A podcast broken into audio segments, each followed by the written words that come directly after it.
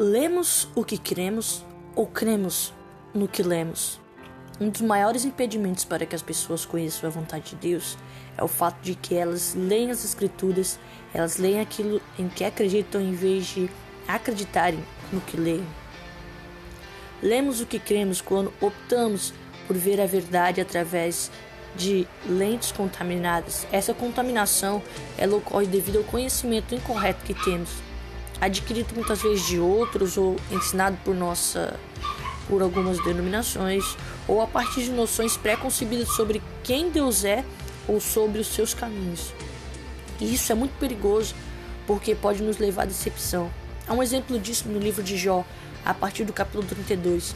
Depois de passar pela tragédia, a percepção de Jó foi rapidamente deteriorada por causa da sua dor e desgraça.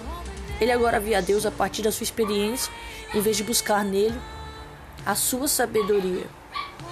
Dá uma conferida lá em Tiago, capítulo 1, versículo 2 ao 8. Enfim, com o tempo, este raciocínio progrediu para a justificação própria. Os três amigos de Jó, que haviam falado nos capítulos anteriores, se auto-intitularam teólogos ambulantes e eles tentavam interpretar as tragédias de Jó e isso piorou ainda mais as coisas. Eles não encontraram um meio de é, refutar o raciocínio obstinado de Jó e por conta disso o condenaram. Eliú, sendo mais jovem, esperou um longo tempo para ver se ouvia a sabedoria divina por parte dos três amigos de Jó. Mas quando percebeu que os três homens não tinham mais nada a dizer, finalmente falou: Esperei que vocês falassem e escutei suas razões.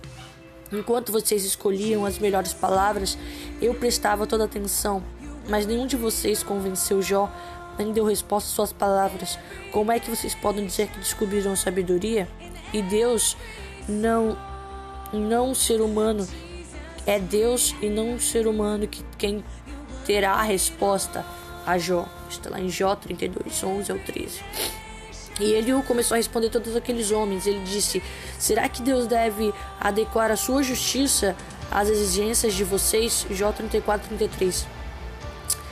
Com que precisão ele, ele censurou o erro que é tão predominante em muitas pessoas atualmente. Esta é uma das principais raízes da teologia equivocada presente muitas vezes na igreja. Permitimos que a nossa experiência interprete a palavra de Deus em vez de permitirmos que a palavra de Deus defina a verdade. Eliú, ele não emitiu um raciocínio ou uma teologia humana formada pelos eventos, ocorrências e noções pré-concebidas sobre quem Deus era. Em vez disso, sem interferir na verdade, ele declarou a palavra pura de Deus. Ao concluir seu discurso, lemos: Depois disso, do meio da tempestade, o Senhor deu a Jó a seguinte resposta: As suas palavras só mostram a sua ignorância quem é você para pôr em dúvida minha sabedoria? Mostre agora que é valente e responda as perguntas que eu lhe vou fazer. J 38 do 1 ao 3. Na versão Almeida, revista é, atualizada, está escrito bem assim: Quem é este que escurece os meus desígnios com palavras sem conhecimento? É exatamente isso que fazemos quando filtramos as palavras de Deus com a nossa experiência, com a opinião dos outros ou com a noção preconcebida sobre quem Ele é. Escurecemos os seus desígnios, tornando-os inacessíveis a todos aqueles a quem influenciamos. Na verdade, escondemos a verdade daqueles que gostariam de conhecê-la. Foi por isso que Deus ficou tão zangado com Jó e seus amigos e fica ainda hoje quando explanamos a sua vontade de forma incorreta nós impedimos que as pessoas conheçam a verdade. E em seguida o Senhor passou quatro capítulos revelando a sua palavra a Jó.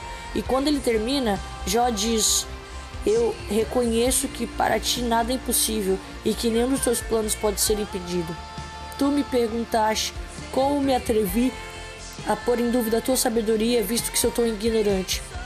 É que falei de coisas que eu não compreendia, coisas que eram maravilhosas demais para mim e que eu não podia entender.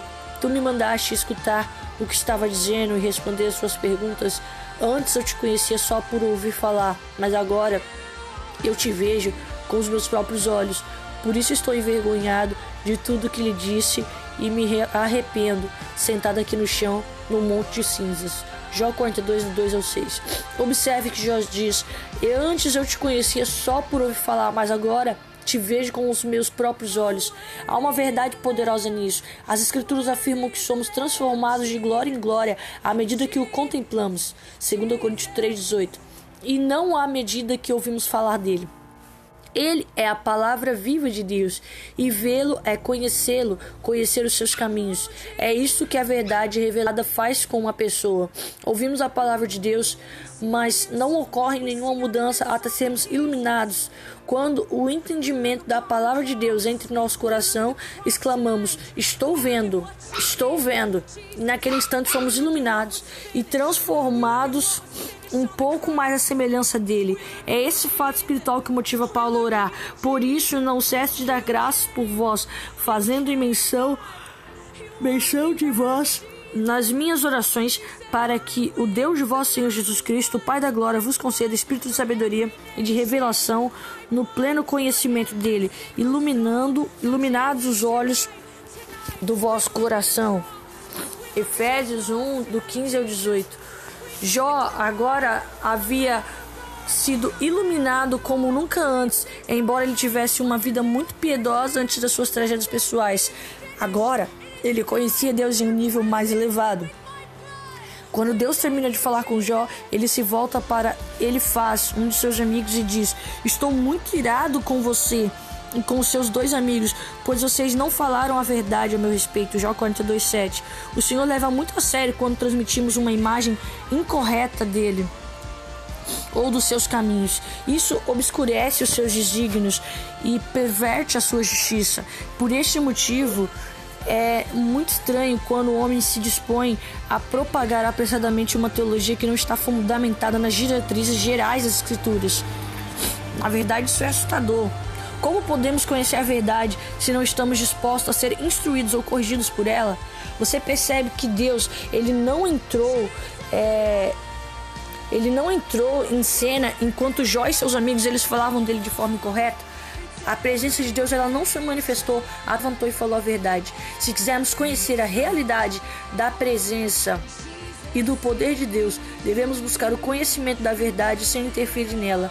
Porquanto, à medida que examinar o que as Escrituras revelam sobre Deus, sobre seus juízos divinos, sobre quem Ele é, sobre todas as coisas, não permita que noções preconcebidas sobre Deus ou teologias, experiências e circunstâncias equivocadas alterem o que Ele já esclareceu. Em vez disso, busque-o na palavra de Deus revelada para que você possa ser iluminado em direção aos seus caminhos. Lemos o que cremos ou cremos no que lemos. Deus abençoe a sua vida.